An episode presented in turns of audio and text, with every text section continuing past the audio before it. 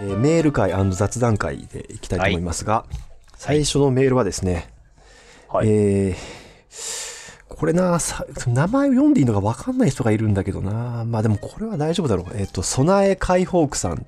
あ、初めてお便りします。備え解放区と言います。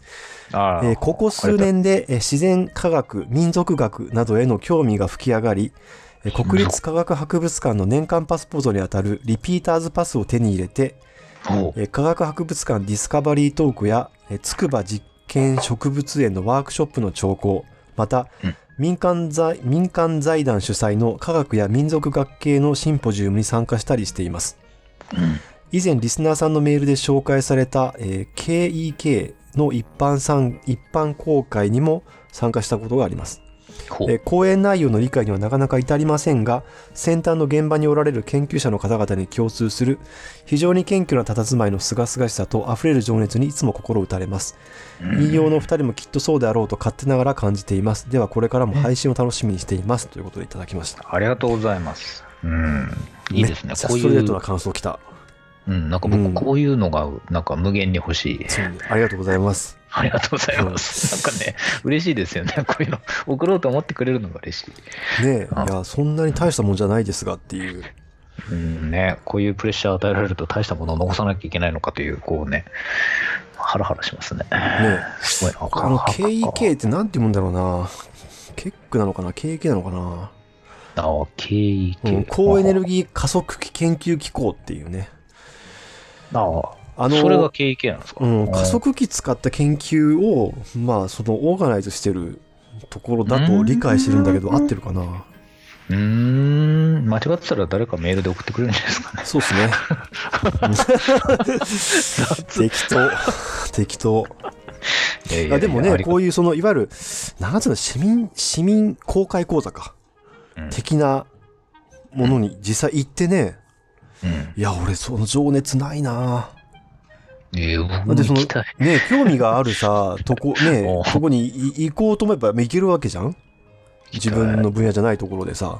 そうですだからこれもね。実際行ってっていう情熱すごいね。すごいな。うん僕、絵画の見方とか行きたいもんな。そういうのもあるよね。美術系でもありね。ますよね、きっとねう。ん美術のやつとかね。いや、生きてえな。いいな。なんかさ、その、あのー美術、公立のね、美術館とかに行くとさ、はいはいはい。たまにこう、中学生ぐらいとか小学生ぐらいの団体を連れてさ、うんその学芸員的な人がさ、はいはいなんか説明したりしてるじゃん。うん。うん、してます、してます。ううんん、わかるわかる。俺に説明してくんねえからって思うもんね。あの、今なら聞けるって思うんだよ。その、あ、言いたいことわか る。子や供はそうそうね、。小学生とか、それはね、10人、20人いれば何人か本当に興味があってさ、ちゃんと聞いてる子もいるけど、まあ自分のこととかも考えてもさ、うあの、付き合わされてるだけじゃん、あれってさ。あまあ、文化の理解ってことでさ。で、る。まあそれもちろん意味があることだからいいんだけど、俺もい俺今なら、今の方が参加してえなみたいなさ。あの、修学旅行の時京都行っても何も楽しくなかったけど、30過ぎて京都行くといいねみたいなさ、よくあるじゃん、そういう話。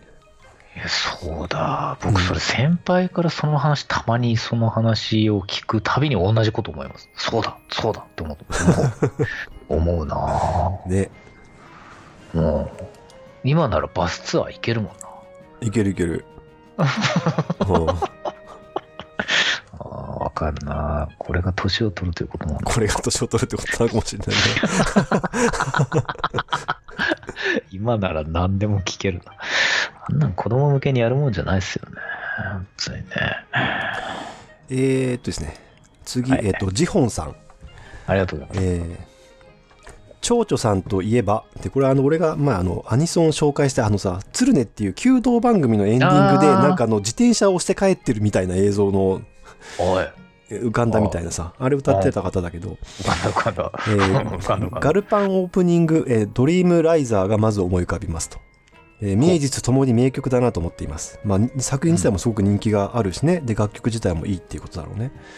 えーエンディングだと、水星のガルガンティアのエンディングが一番、えー自分的には一番好きでよく聴きますと。水星のガルガンティアっていうね、いいロボットアニメがあったんですけど、先輩見ました？見た見た。あ、見た。うんえー今回の選曲は、ヨウさんが鶴音を紹介したかったからという印象を受けましたが、毎回どのような基準で選んでいらっしゃるのでしょうか？確かに。えー毎回どのような基準でなんとなく気選んでいらっしゃるん分ででしょうか？ということなのかもしれませんが、自分もインさんに聴いてもらいたい曲がいくつかあるのですが、リクエストしても良いのでしょうか？ではでは次回もお楽しみ楽しみにしておりますと。完全にアニソンだけに当ててきた。ありがとうございます。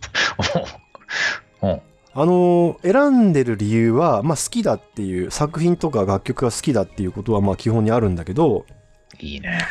なんていうか、えーっと、主観的な感情があるっていうか、なんかここ、ほうーんと、ここ言いたいみたいな思いがあるものううん。だから、いい曲だなっていう感想だけだと、うん。紹介しづらい。はあ。で、俺は音楽のことがわからないから、この楽曲のここがいいんですみたいな、そういう分析的なもちろん話もできないし、うん。だ結局、その周辺情報になっちゃうんだよね。その、作曲作品の内容であったりとか、そのキャラクターであったりとか、歌ってる人も声優さんが歌ったら声優さんの話だとか、うん。その楽曲、音楽ファンではないので、その楽曲自体の良さっていうよりは、その周りに紐づいてる情報の中で、ここめっちゃ言いたいみたいな。心が高まったもの。だから。あのーその月が綺麗のオー,、うん。えー、とオープニングだったら、うんこのピュアな作品ほらこのオープニングにも出てるでしょっていうさ。このオープニングで感じるピュアさの同等それ以上に作品もピュアなんだよ見てっていう気持ちとかほほらシマリンやっている遠山奈緒さんがこれ歌ってるからとかっていうその妙な押し付けとか。いやー、先輩、でもそれ、それね、うんそれ、うんそれが一番良くないです？うん、これはねもう 俺完全にその「サンキュー達夫チルドレン」だからさ俺さ勝手に。なるほど。達夫さんがその熱がああるものって面白いよねって言ってるんだよね。その笑い技術とかで笑わせるとかそういうのはまあもちろんプロとしてあるんだけどうん。それとはまた別になんかめっちゃ好きなことを興奮して喋ってる人って面白いじゃんって言うんだよね。あのオタクが早口になるってやつだけどあーあー、なるほどね。でそういういなんかそうね。うん好きでさ心が動いたから無我夢中で話してるっていう様が面白いわけであって中身が面白くなくてもいいっていうさ。その周辺情報がうん結構価値を持ってるっていう現象、僕最近すごく好きなんですよ。いろんな場面で。ファンベ同じ言葉でもニュアンスが変わっていくみたいな感じ。うんうん。だからそれいいよねっていう感じだな。そうだね。だから、まあね、あの、この番組始めて、まあ、アニメとサイエンスっていうのが多分二大キーワードになる、なってるけど、アニメとアニソンとサイエンスだから、もうなんか3分の2ぐらいアニメだと思うんですけど。そうね。あの、あまあ、アニメのことを話すっていうにしても、うんまあ、そのちょっとブリーチがあった方がいいなと思って、イッチーそういえば音楽好きだったなと思って、まあ、アニソン。ンっていうことにしたから、いや、これはいいですよ。いや、うんいい。うん。あだからそれが選ぶ基準なのね。そうそう。だから、その、リクエストっていうか、おすすめしてくれるメールを送ってくれるのは嬉しいんだけど、その、こういう、その、なんていうか、その、うーんと、この人が作曲で、この人がこうでとかっていう、客観的な情報じゃなくて、あこれ聞いてた時のなんか記憶とか、この作品のこのキャラがななんでこの好きだったかとか、なんかそういううん。自分が思い入れた理由っていうのをつけた上で進めてくれるといいかなと思う。それはすごい良い話では？変なまとめだけど、うんいやそれすご,、うん、すごいいいまとめだな。なるほど、うんいや。いい話だな。う んそうだな。あのそうか思い出のアニニメとか思い出の科学ってことにしようって言ったけど、要はその、あ客観的な、特に科学に関しては、客観的なことじゃなくて、主観的な情報を送ってきてくれってことなんだよね。本当にそうですね。うん本当にそうだな。余計な分析とかいいから、もう主観でゴリゴリに喋れっていう、ね、うん本当にね、早口になれと。そうそうそう。一応あ、そのなんか、話し方の何回か前で話したけど、その前提条件として、前提の情報が必要な場合もあるからさ、その、なぜこんなに熱が高まったかってことを話すためにね。そうね。そのために客観的な情報を付け加えることはあるけど、最初に話すことはあるけど、別にそこが主体じゃないっていう話かな。そうだな、うん。価値観がほら分断した時代になるっていう話をするとですね、うん。あの、それぞれが違う前提のもとに暮らすじゃないですか。うんうん。するとその人の熱量が一番高いものを語るにも前提が違うと理解してもらえないかもしれないので、うん。前提トーク長くなるじゃないですか。そうなんだよね。それどうにかしたいんだよ、俺な。うん。で、オタクの方々どうするかっていうと早口になるんですよ ね。そうなんだよね。俺もたまに早口になってるなと思う時あるんだけど、これって早く情報の説明を終わらせて、そのこ、ここのほら、コアの俺、俺の話したいところあるからみたいなさ、走ってるだけなんだよね、その場所まで。なんだよな。これ分かってくれるかな？あの、なんか30巻、40巻超えてくるジャンプコミックスはいのはい。オープニングっていうか、あの、最初、1ページ目開いたところにあらすじが載ってるわけですよ。雑なね。うんうん。編集者が書くやつ。うん。40巻分ぐらい分ぐらい情報があると、あらすじなんてもう何にも説明できてないわけですよ。そうだね。これ読んだって初めての人絶対読めねえし分かんねえしうんうんっていうふうになるじゃないですか。うん。オタクはだからあそこを完璧にするために日々こう口調が速くなってくるんだなっていうのを考えると愛おしいですよね、もうね。そうだね。そういうタイプのオタクもいる。そして、一切前置きしないオタクもいるよ。いるね。うん いきなりコアから入ってきてさ、ちょっとボール受け止められない時あるよね。え、それ何の話だっけみたいなさ。いいねう。いいですね。オタク愛おしい。あー愛おしいね。ひたすらオタクに優しくなる。そうですね。うんえ何の話だ？映像系の話する？ああ、あのメールはいいんですか？メールはいいや しましょう。いいです映像系の話ね。映像系の話ね。いいね。いいですね。映像系の話しましょう。なんか俺より熱心に見てるよね、一致で。もう。めちゃくちゃ見てますよ。俺が進めたにもかかわらず、あの、追い越していく瞬間あるよね。あなた引用で進めたでしょ？だって。進めた。引用の収録の時に進めたんですよ。だから。そうそうそう。でそれで、あの、4本目の収録の時だったから、うんあの、ムイッチがなんかもうさ、サイトに行ってさ、うんもうクリックしたら見れますとか最後言っててさ、うんまあ俺が喋り終わったら見れんのって聞いたら、はいって言ってたからさ、収録が終わったっていうさ、あの、そう、そう。で、原作も買ってねだから、最初はウェブで見たんだ、僕。そうそう。だから。ねうん。オンデマンドのね。あ、思い出した。そうだ。うん。FOD だ。うんうん。あもうちょっと待ってれば再放送あったけど、まあ関係ないよね。僕、再放送も見ました。再放送見た。そうそう。映像系に手を出すなっていうアニメは NHK で日曜日の12時10分からやってると、うん。どう考えても朝4時半から5時に起きる僕にとってはもう12時10分のアニメとか見るわけないんですよ。今まあ、までだったら。ろまあ録画するしかないよね。そう、録画するしかない。うんところが、あ、再放送か。そう、引用でね、うんだから、あその、先輩が見れるよっつってウェブで見たときに、うんだいつも引用はこう釧路で撮ってるから、うん。夜多少夜更かししても、まあ翌朝7時半ぐらいで起きても、まあ間に合うときは間に合うと。うん。じゃあもう終わったらこのままこの FOD 見ちゃれっつって1話見たわけですよ。うんうんうんうん。もうね、素晴らしかったんね。本当にね。もうね、素晴らしい以外の言葉がなくて、これはまずいなと思って、これだから金曜日かなんかに収録するんですよね。引用は。そうそう。釧路だ。そっか。で、えっ、と、第2話をその後すぐ日曜日見たってこと？そう、うんだからもうね、これは見ないわけにはいかんべやと思って見たわけですよ。うん。また2話が良くてね、3話が良くてね、その次から次へとこう見て、もう今や、そうで、1話見終わった時に、だからコミックスの全巻買って、うん。Kindle に入れて、でもどうしようと思って、2話見るまでは見るのやめようと思って、とりあえず。で、なんかツイッターかなんかであなたとエリックが、見ろ、いや、見ない方がいいみたいな話になって、見ない方を選んだわけですよ、僕は。結局。そうだね。俺はその、えっ、と、んアニメが終わってから原作全部読めばいいんじゃないっていう派だったね。うん、そういう。どっちにしようかなと思ったけど、まあ、なんかレアな方できるんならそっち行こうと思ったんですけど、うん。ありがたいことにコミックス1話ずつ、アニメの1話ずつと対応してるように最初見えたので、うんうん。まあ、そういう風に読んでったら結構大丈夫だったんですけど、うん冷静に再放送まで見返してみると、微妙には順番アレンジしてますね。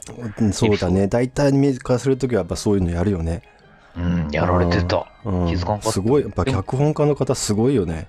あれすごい。いやうんもう映像系最高、最高ですね。うん僕アニメの方がちょっと好きかもしれないな。なんなら。そうだね俺はアニメの方が好きかなまあその前の時も言ったけど俺やっぱ映像的な想像力がないから実際アニメにして動かしてくれた方が分かるっていうことなだけなんだけどねでこの漫画からあのアニメ想像する人ってすごいですね。まあねその想像力とリテラシーが高いよねそれができる人はね、うん。もうね、キャラクターも立ってるし、もう全員がね、美しい。あのあーあれはさそのその原作の魅力をどう引き出してるかっていうポイントともう一個、はい。その岩佐作品であるっていう要素もあるんだよそうなんだ。湯浅正明作。品であるっていうさその漫画側から入ってきてる人はそこに注目してる人としてない人がまあ両方いると思うんだけど、アニメ側から見るとうん。かなり個性の強い監督でもう最近特に評価が高い人だから。で、うん。なんというかねもともと持ってる湯浅さんのうん。要素の中でうん。原作に必要なものだけ使ってる感じがするんだよね。だからめちゃくちゃ見やすいと思う。湯浅作品としても。で湯浅監督の作品の中で映像犬を見ると、その、うん。もしかしたらファンの監督のファンの中にはあんま好きじゃないっていう人もいると思うんだよ。ええそれはなんかその湯浅作品っぽくないとも言えるから。そうなんだ。でこの初期のねオリジナルでその監督して作り始めた、まあ、マインドゲームとかあるんだけど、うん。うん。うん。なんつうのかなまずカオスなんまあ、ストーリーがまずカオス。世界観もカオス。あのクジラクジラからなんか中に全員飲み込まれてそこでうん。ちょっと生活してるみたいなさ まあ世界観なわけ。なるほど、うん。断片書くタイプだ。あわかるわかる。うん、なるほど。心象風景というかさうん。その非理性的な部分を描く人描ける人なんだよね。でえーっとさらにさその映像犬だとちょっとそれもあの後継化してるとか目立た目立たなくなってるんだけどなんていうかそのえーっとさオープニング映像でさはい。キャラたちが踊ってるじゃん、踊ってます。であの変な角度に手とかなるじゃん？なる。でまたあのオープニング程よいデフォルメの。そうそうそう、うん。なんかちょっと伸びるじゃん。腕とかが。うぐにょってなるじゃんあ。ちょっと。ん。なる。あれがもっとねあれがもっとこうなんていうのもっとなってたんだよ昔。あー先輩、僕それ元ネタは分かりませんけど、先輩の言いたいことはめちゃくちゃ分かりますし、よくそこをピックアップしましたね。うん、だけどあ本編中にあの動き出てこないじゃん今のところ。出ない、出ない。うん。あーあれはその湯浅さんのもともと持ってるその絵柄っていうか動きの特徴を使ってないんだと思うんだよね、そうなんだ。うん、だからその湯浅そう湯浅か監督の純度としてはちょっと下がる。からそ、の監督のファンの人はもしかしたらちょっと嫌だって思う人もいるかもしれない。でも多分その原作を映像化するっていうところで多分そういう調整をしてるんだと思うんだけど、まあ、なんかそのだんだん多分そのじ自分全開じゃなくてこういろいろ調整しつつ進化してるんだと思うんだよ。なんとなく見てる印象としてはさ。そうなんだ。四畳半神話体系のアニメ化とかもやってるけどはいはいはい。その時はもうちょっと出てた。あの動きが、そうなんだ。うん。あのーえー映像系には手を出すなっていう作品の性格上、うん。作中作ではないんですけど、作中妄想的にうんうん入ってくるじゃないですか。うん入ってくる、それこそ、うん。あのー、3人で作ったものも、その取り込みながら出てくるというか、その時に水彩画的表現を混ぜてるみたいな話をうんうん。使うんですけど、うん。元の絵と違和感ないバランスにしてるっていうのはすげえなと思って見てました。ああそうかそうか。そうだね。うんあのー色の塗り方をねらうん変えてる一般的なアニメ塗りじゃないよね。あそうそうそう。わわざと白い部分を残したりして手で塗ってる感じにしてるっていうね。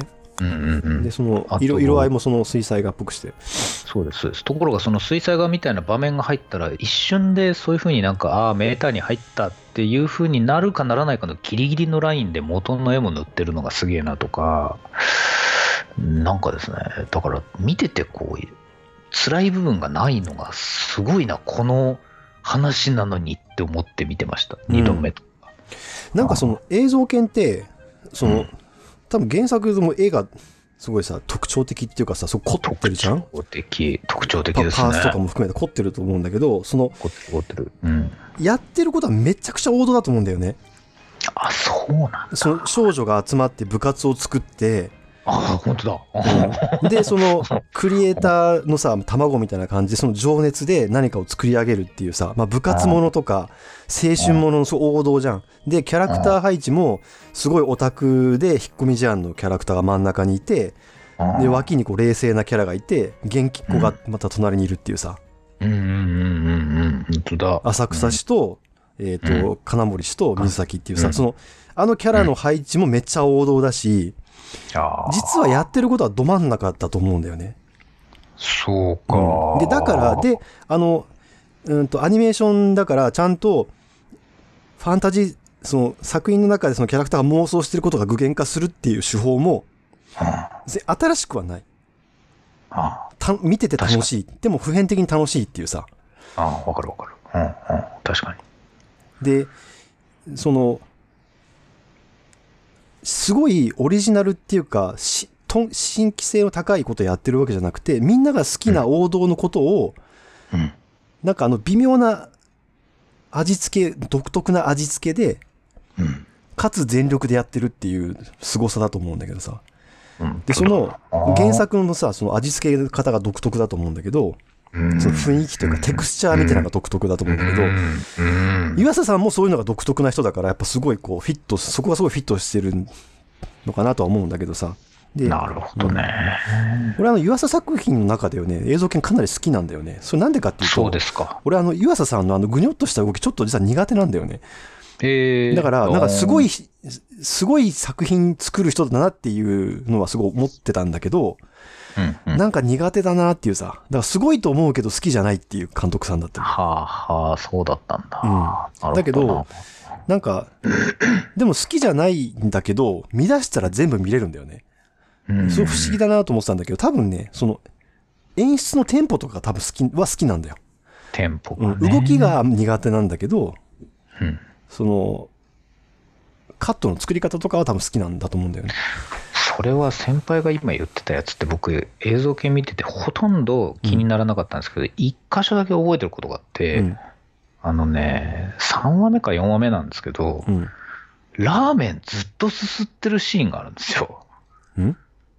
食堂で3人で会話してて、はいはいはいはい。あ浅草市がね、うん。ラーメンかそばだったか忘れたけど、なんかをね、わかめがいっぱい入ったやつを、ずーっとすすってるっていうシーンがあって、でずっと入ってくるんですよ、ずーっと、どっりから。うんなぜあそこだけ急にファンタジーにっていう、そこに本質を見たんですよね、僕、あれ見てる最うん中。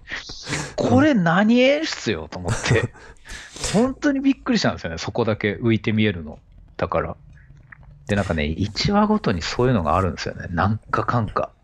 なんかねあの湯浅さんが漏れ出てくる瞬間があるっていうそういうことなんだろうな。うんなんか突然と、この世界はお前の生きてる世界とはなんか物理法則が一箇所違うよみたいなことが入ってるような、あれがね、びっくりしたんだよな。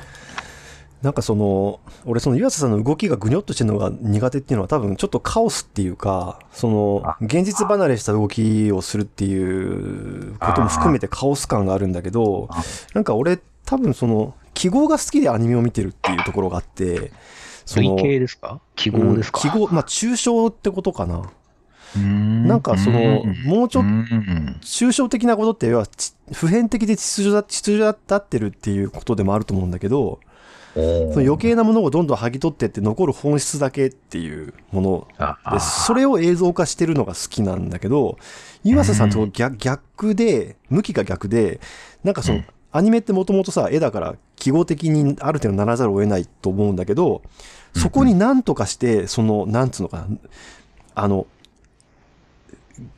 言語化できない非理性的なそのぐにょっとした感じの人間のその心象風景というかさ人間の理性で割り切れないようなものの塊をなんかあそこにこう投入してる感じがするんだよね。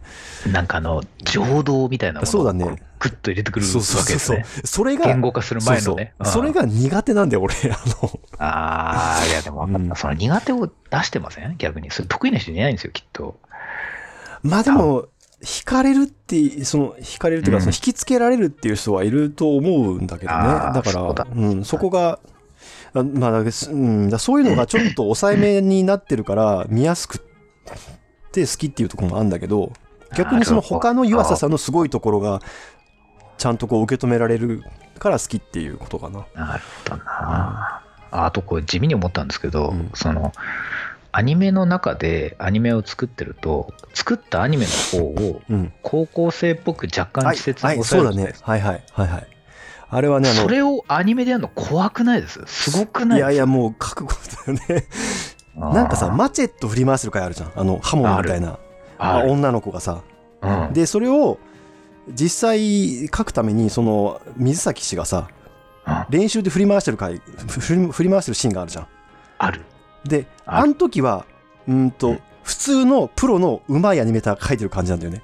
うん、わかる。水崎氏がやってる時はね。だけわど、水崎氏が書いたっていう体のうん。あの劇劇中作のアニメではさ、うん。なんかやっぱちょっと微妙に違和感のあるよね、うん。ちょっと下あれって怖くないです？やってて、だから見てて。手、うん、とその、なぜそれをアニメーションにできるんだろうっていうところまで脳を飛ばさせられるのが怖い。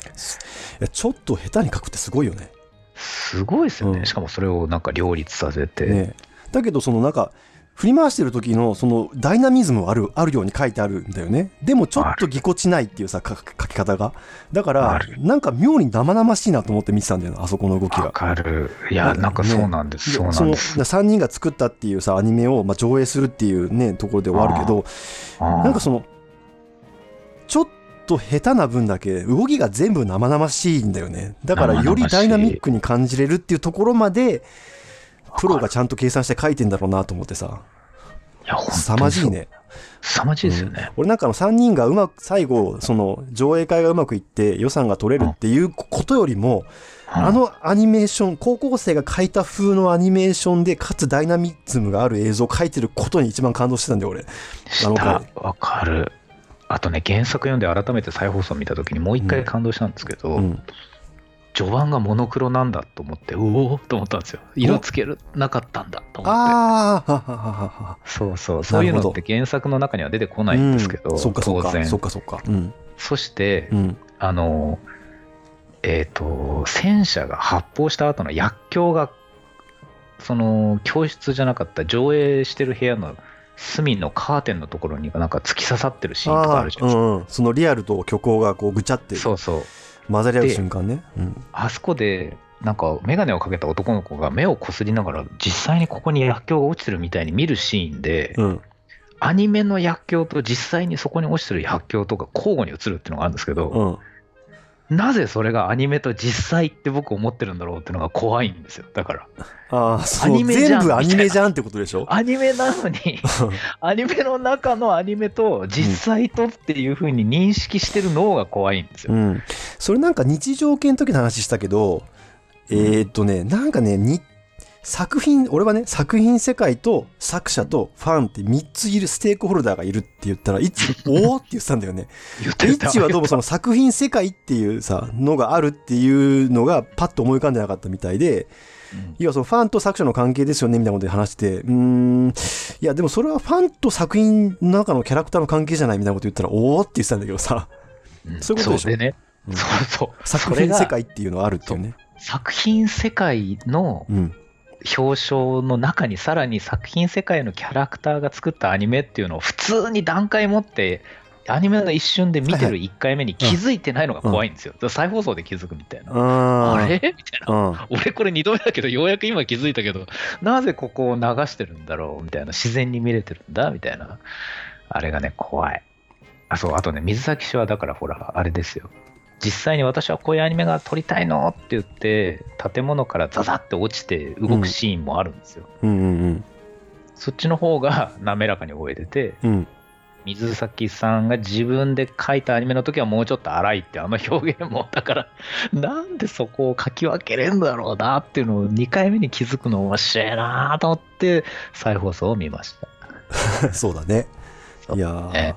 あもうね、もう僕あれだってもう上映してる時僕泣いてたもんだって、もうずっと夜中、ふふっと思って、素晴らしいと思って、なんかわからんけどスイッチ入ってた。面白い、大好き。ね、なんか話数によって映画的な時とテレビアニメ的な時があって、うまく説明できないんだけど、そのバランスも面白いなと。なるほどね。思いますが。ええ、アニソンね、アニソン。まあ、の、その映像系の話しようってことで、そのオープニングテーマの、ああ、えー、なんだっけ、イージーブリーズィー。Easy Breezy。えー引用のこのアニソン投げつけるコーナーで初めて投げつけられる前に完全に聴いてる曲なんですね。そうだね。うん、だからね、投げつけられてももう今更このピュアな感想が出ないんですよ。はあ、もう聞きまくってるからそうだね。いつもはその初見、初めて聞いた感想でっていうことだけど、今回はその作品のことも知っててっていうさ、要は紐付けられた情報を知った上で、このうん曲の感想を言うとしたらっていう話だよね。ってなっちゃうじゃないですか。うんだからちょっと記憶を掘るしかないんですけども、うんだからもうすごいね、改変されてしまっていて、うん。良くなっちゃってるんで、うん素の感想は出ません。うん。なんですけど、一番最初に FOD で、うんだからその第1話を見たときに、これがかかった瞬間に思ったことは、ああ、そうかそうか。うん。本編スプ見る前ね。ラトゥーンだって思ったんです。はあ、俺はスプラトゥーンやったことないんだけど、いいそういう感じなんだ。はい、で説明すると、うんスプラトゥーンって大敗的でうん。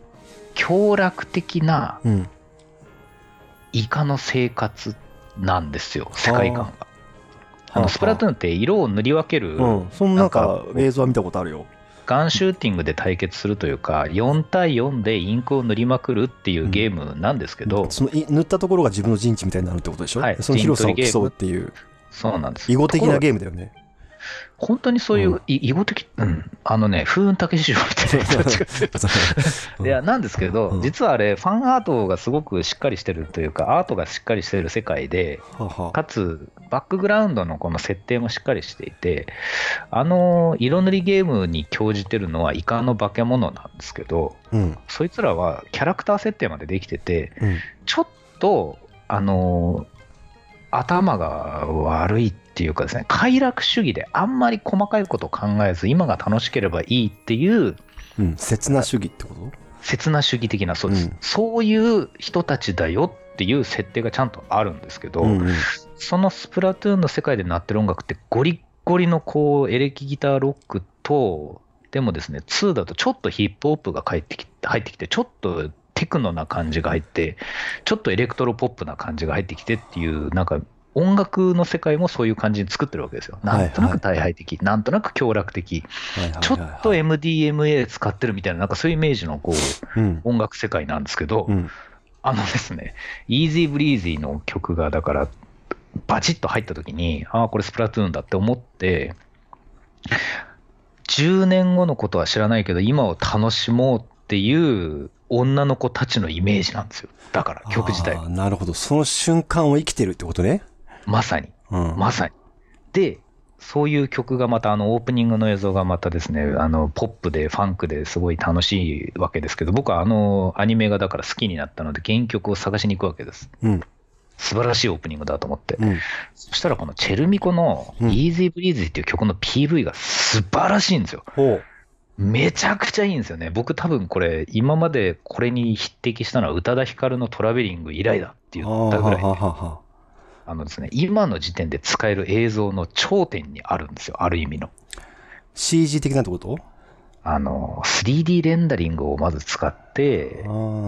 だから、あの、全身を写真撮った状態でですね、その2人のこう、シンガーの写真を360度写真に撮ったものを、そのまま CG で動かすっていう技術が最近出たやつがあるんですけど、うん。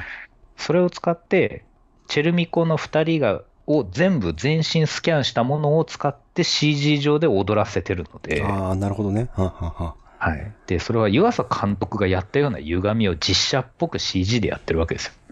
うん。でよく見ると CG なんで表情変なんですけど歌って踊って歪んで複数に分裂してっていうのをやる、実はアニメのオープニングよりもちょっとレベルが高いことを PV でやってるんですよね。アニメっぽく。なるほどね。はあ、はあはあ、あれ、その、怖いっすよ、あの世界も。うん。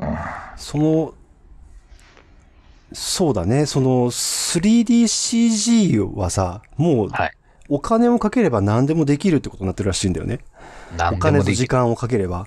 何でもできる。うん。だからところ、が、チルミコがやるとはね。うんだからうんどう使うかっていう話でさ、その結局、コンセプトとか演出とかそういうことのクオリティを問われるってことだよね。技術的なことよりもってことだよね。うんなんかですね、なんかのオマージュなんだよな、あれ。僕、あれ見たことあるんだよな、2000年代に。っていうのがあって、音楽的にもレベルが高くて、ヒップホップで、エレクトロポップでだったんですけど、もう、だから、見すぎて好きになってしまってるので、もう語れないみたいになっちゃってますね。俺なんかあの曲聴いた時に、その作品との関連、イメージでの関連性で言うと、うんとヒップホップの、なんかそのうん、ビートみたいなのがあるじゃん？はい。だけど、そのさ、特にサビのとことかってちょっとレゲエっぽくない？ああ、それはですね、使ってる音です、種類。うん。メメロディーラインなのかな？その、なんか、そのずっとビートはあるんだけど、だからそのサビのとこだけ、なんかちょっと横に乗れる感じがするんだよね。でわかる。そそれと、あの、絵のちょっと、湯浅さんっぽい、この変なぐにょってした感じの横に動く絵がやつ、でしょそうそう、がすごい合ってる。だからその、うんせ青春ものっていうかさ、なんていうかその作品の持ってる、その、パワーみたいなものが、そのビートで表せられるとしたら、その、なんか、湯浅さんっぽいところが、あの、このレゲエっぽい感じの動きに出てるなっていうふうに思ったんだよレね。ゲエっぽい。それは思ったな。うんあの、愛っているじゃないですか。AI って書いて愛。あの人かわいそうなんですよね。最近 AI ブームで自分をエゴさしても絶対自分が出てこないって泣いてましたけど。かわいそう。うんあの、愛っぽいコードなんですよね。確かに。だからちょっとレゲエ、ファンクレゲエっぽいコードなんですよね。そしてね、今にして思うと確かにおっしゃる通りで横乗り感あるところにこう、3人横にこうなんか踊ってたりするじゃないですか。うん。あれいいですよね。ローファイな感じっていうんですかね。なんかハイファイじゃない感じ。あと今にして思うと、PV も全部含めて結局あの金森氏の腕と足の長さであのアニメが決まってるんだなっていう気はしますね。ああ。金森氏結構ね、キャラクターとしてはキーだよね。キーですキーポイントだよねね。。いや、で、そこ、やっぱそこに、その、田村睦美さんっていう、うんこもうなんか、なんてもう技術もいろんなものも、まあかあの保証されてる人を置いてるっていうのが、あ象徴してる気がするけどね。他の人、ーうん他の二人はさ、結構フレッシュな人を使ってるんだけど、なるほど。金森るがクオリティコントロールしてるんだよね、多分演技の。なるほどね。あと俺エンディングでさ、あの、原作者の小原澄人さんが書いてるじゃん？アニメ書いてるん ですよね。でね、最初のさ、3人がその歩いたり走ったりしてるっていうところあるけど、あそこさ、一番最初は、ラフ原画で動いてる。うん。線が、そのまだ、うん。えっとうん。あの、クリーンされてない、クリーンアップされてない状態。はい。で、その次に、クリーンアップされた原画になって、でうん、間に入る動画が枚数が入って滑らかに動くようになるって、あれ、アニメの制作の過程を、あそこで見せてる、あだよね。だからやっぱアニメ制作っていう作品だから、あそこも、微妙、ちちゃんと工夫してあるなと思って。なるほど。うんもう、それ見よう。また。うん。いいな。うんいいですってね。思いましたっていう。うん、素晴らしい。もうね、ま、いくらでもまだ喋れるけど、もうやめよう。あ他にいろいろ雑談しようと思ったことあるんだけど、また次回でいいですかね。ー 雑談じゃなかったですね。雑談じゃなかったね。はい。じゃあはい今日は以上です。ありがとうございます。ありがとうございました。